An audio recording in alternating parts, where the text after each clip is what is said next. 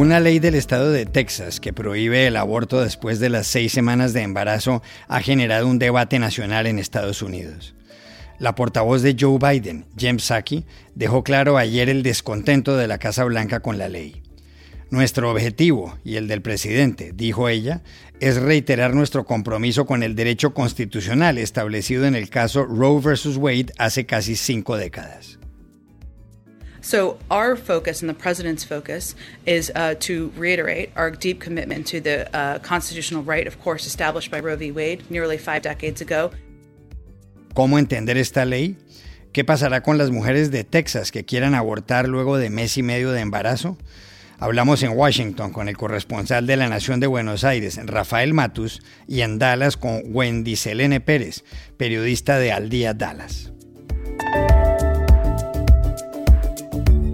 En México, la Fiscalía General acaba de señalar que en 2013 Odebrecht sobornó con 6 millones de dólares al entonces presidente Enrique Peña Nieto y a su secretario de Hacienda, Luis Videgaray. El pago se hizo en una cuenta en las Islas Vírgenes Británicas. ¿Qué implica todo eso? Se lo preguntamos al experimentado periodista de la jornada, José Jaime Hernández. En el Perú, la justicia reanudó el martes el juicio contra la ex candidata presidencial Keiko Fujimori, acusada de haber recibido más de un millón de dólares de Odebrecht para financiar dos de sus campañas políticas. El fiscal pide 30 años de cárcel. ¿Habrá una decisión de fondo próximamente? Contactamos en Lima con María Isabel Álvarez, periodista del diario El Comercio. Hola, bienvenidos a El Washington Post. Soy Juan Carlos Iragorri, desde Madrid.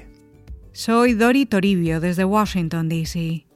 Soy Jorge Espinosa, desde Bogotá. Es jueves 2 de septiembre y esto es todo lo que usted debería saber hoy.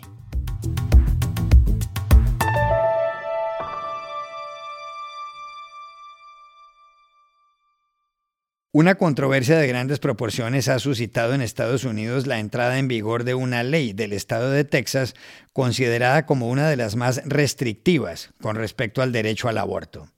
La norma empezó a regir ayer mismo, luego de que la Corte Suprema estadounidense se abstuviera de suspenderla.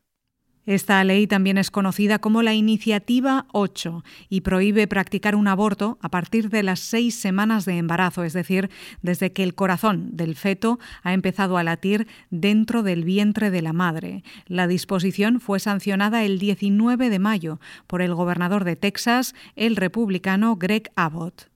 Al firmarla, Abbott dijo lo siguiente, el Creador nos dio el derecho a la vida, y sin embargo, cada año millones de niños pierden ese derecho por los abortos. En Texas trabajamos para salvar esas vidas.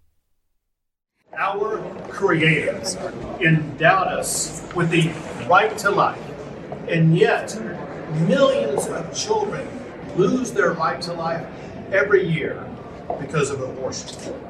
In Texas, we work to save those lives. La ley permite además que los denunciantes reciban hasta 10 mil dólares por formular sus acusaciones. Ese dinero deben ponerlo los acusados. Hasta ahora en Texas era viable practicar un aborto en las primeras 20 semanas de gestación. Según los médicos, muchas mujeres con seis semanas ni siquiera saben que están esperando. Un problema es que más del 85% de los abortos que se venían practicando en Texas se producían pasadas las seis semanas de embarazo. ¿Qué harán ahora las mujeres que tras ese tiempo no quieran dar a luz? Se lo preguntamos ayer a Wendy Selene Pérez, periodista de Al Día Dallas, el diario en español de The Dallas Morning News. Una mujer tendría que viajar a otros estados y eso lo complica mucho y aumenta el riesgo. Texas es un estado enorme, enorme, enorme. Tendría que viajar más o menos una mujer entre 200 y 250 millas eh, a clínicas de Colorado, Nuevo México, Las Vegas, incluso tendría que ir hasta la Florida, que son más o menos nueve horas. Y pues a quién afectaría más eh, esta, este, problema de movilidad, pues a, a las mujeres de las minorías, mujeres afroamericanas o mujeres latinas, eh, mujeres de escasos recursos que a veces no tienen automóvil propio, no tienen permiso para ausentarse en sus trabajos, no tienen quien les cuide a los hijos y sobre todo no tienen el apoyo familiar o de su pareja, ¿no? Eh, porque provienen de familias muy conservadoras. Y si son mujeres indocumentadas, peor, porque tendrían que viajar sin una licencia de conducir. En Texas no, no, no se otorgan licencias de conducir a personas indocumentadas y tendrían que viajar sin un permiso migratorio. Entonces las pondrían en riesgo de deportación y si se acercan más a la frontera con México, peor porque hay puntos de chequeo de la patrulla fronteriza. Eh, hacia el sur, las mujeres que tienen eh, doble nacionalidad o que pueden viajar hacia, hacia México, tendrían prácticamente que ir a un estado como a, a, una ciudad como la Ciudad de México, donde, donde sí se pueden practicar un aborto, pero hay estados de la frontera con México, que quedan en la frontera con Texas, donde no podrían hacerlo porque las leyes son igual de punitivas. Eh, esto afecta, en Texas está afectando ya a un montón de mujeres, porque Texas podría ser un país, tiene una población de casi 29 millones de personas, es el segundo estado con más habitantes después de California y el 50% de esos 29 millones de personas son mujeres y estamos hablando de unos 7 millones de mujeres en edad reproductiva. Si la Corte Suprema no falla en contra de esta ley, eh, es probable que crezca el mercado negro de clínicas y los abortos clandestinos por cuenta propia también. La ley de Texas afecta sin duda lo establecido en 1973 por el célebre fallo de la Corte Suprema de Justicia de Estados Unidos sobre el caso Roe vs. Wade. Ese proceso se inició cuando una mujer en aquel estado, Norma McCorvey, a quien llamaron Jane Roe, argumentó que no quería tener al hijo que llevaba dentro porque era fruto de una violación. El fiscal del condado de Dallas, Henry Wade, se opuso, pero al final la corte, basada en el derecho a la privacidad y a elegir, le dio la razón a McCorvey, que mientras avanzaban las diligencias judiciales tuvo una hija a la que dio en adopción. Lo dispuesto en el fallo, sin embargo, no consta en ninguna ley del Congreso en Washington.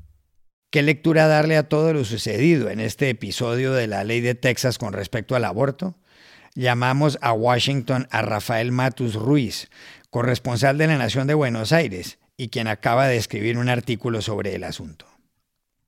Juan Carlos, esta ley convirtió a Texas, uno de los estados más eh, conservadores, importantes de Estados Unidos, en el primer estado que consiguió poner en marcha una de las leyes más restrictivas al aborto legal que se han visto en Estados Unidos. Es una movida que reavivó una disputa cultural que ya tiene más de medio siglo y que abrió un nuevo horizonte de peleas políticas y legales aquí en Washington.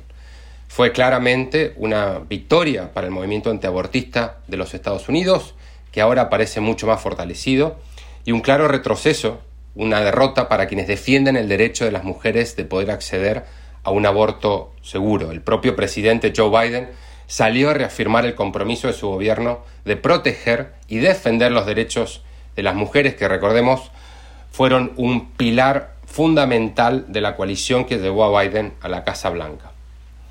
Mira, desde que el acceso al aborto debió permitirse en todo el país gracias al histórico fallo de la Corte Suprema conocido como Roe vs. Wade en el año 1973, los estados conservadores como Texas y muchos más, gobernados eh, casi siempre por republicanos, han intentado revertirlo en la justicia o en su defecto al menos anularlo en la práctica eh, imponiendo restricciones al aborto ante la imposibilidad de prohibirlo del todo. El tema es que ningún estado había logrado ir tan lejos como Texas logró ahora. Alexis McGill, que es presidenta de Planned Parenthood, una de las principales organizaciones que defiende el aborto, dijo que la ley atrasa el reloj 50 años en Texas y significa una revocación de facto del fallo Roe versus Wade es una pelea que nunca se fue. La pelea por el aborto eh, sigue latente y va a recrudecer en los próximos meses y en los próximos años. La Corte Suprema, donde Trump y los republicanos lograron arraigar una mayoría conservadora de seis de los nueve jueces el año pasado, va a ser el epicentro de esa batalla cultural. Allí vamos a ver en los próximos meses y años eh, peleas judiciales muy crudas, muy duras, en las que se va a definir el futuro de la ley de Texas y de otras leyes similares de otros estados, y también el futuro de Roe versus Wade y por lo tanto el futuro del derecho de las mujeres de poder acceder en todos lados en Estados Unidos a un aborto seguro.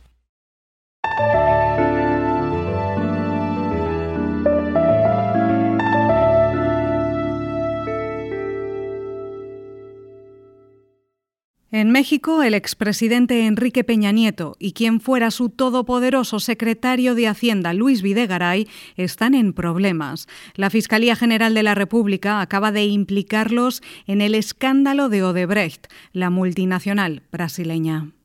Según la Fiscalía, Peña Nieto y Videgaray recibieron sobornos por más de 6 millones de dólares que, con la ayuda de Emilio Lozoya, entonces presidente de Pemex, les depositó Odebrecht en las Islas Vírgenes Británicas.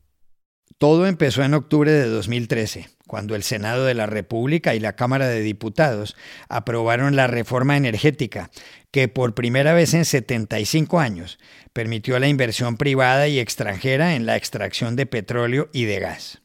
La reforma había sido impulsada por Peña Nieto dentro del llamado Pacto por México, que puso en marcha al llegar al poder a finales de 2012. Peña Nieto nombró a Lozoya presidente de Petróleos Mexicanos, Pemex, una enorme empresa pública.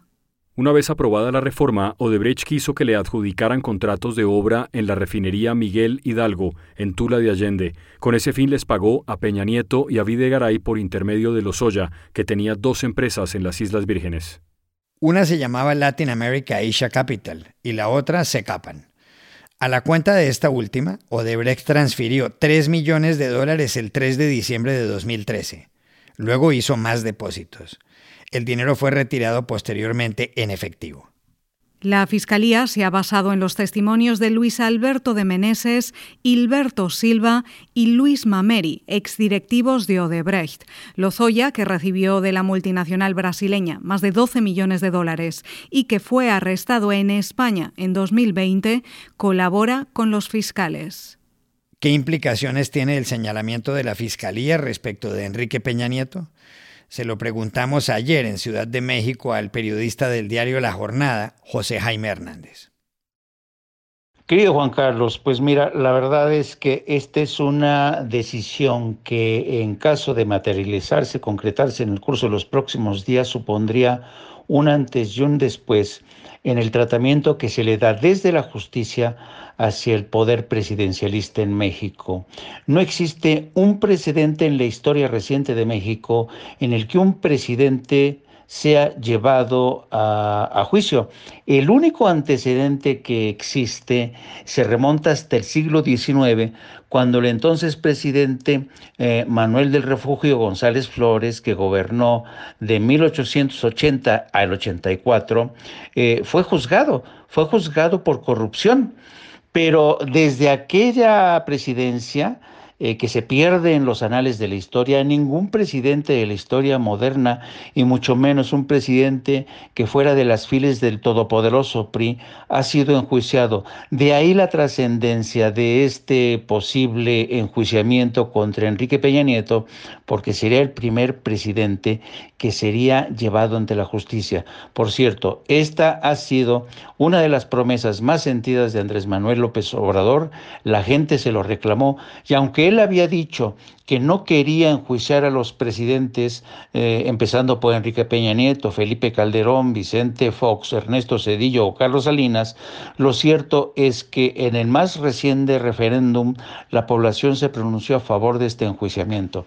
Vamos a ver si la Fiscalía General de la República materializa esta acusación en el curso de los próximos días y vamos a ver si por fin en la historia más reciente de México se enjuicia por corrupción a otro presidente.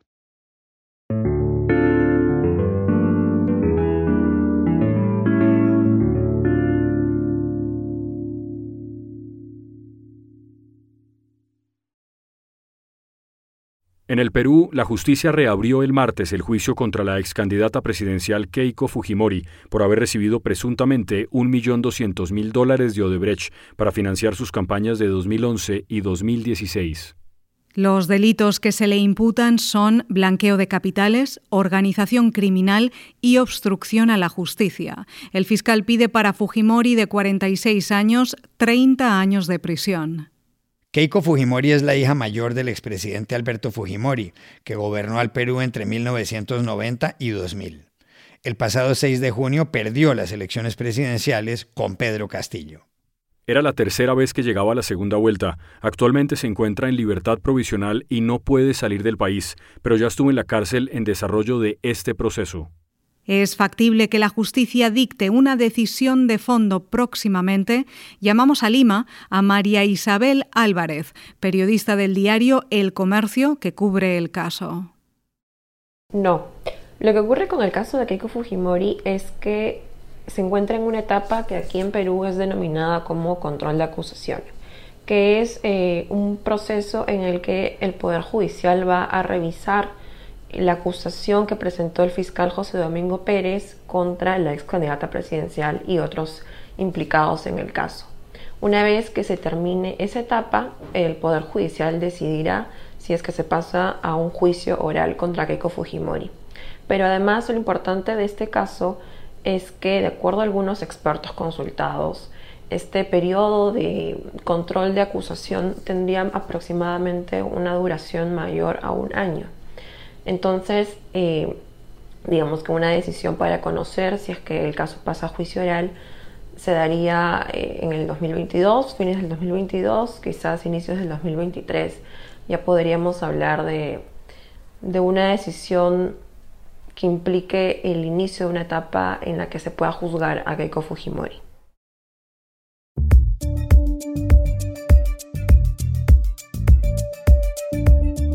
Y estas son otras cosas que usted también debería saber hoy.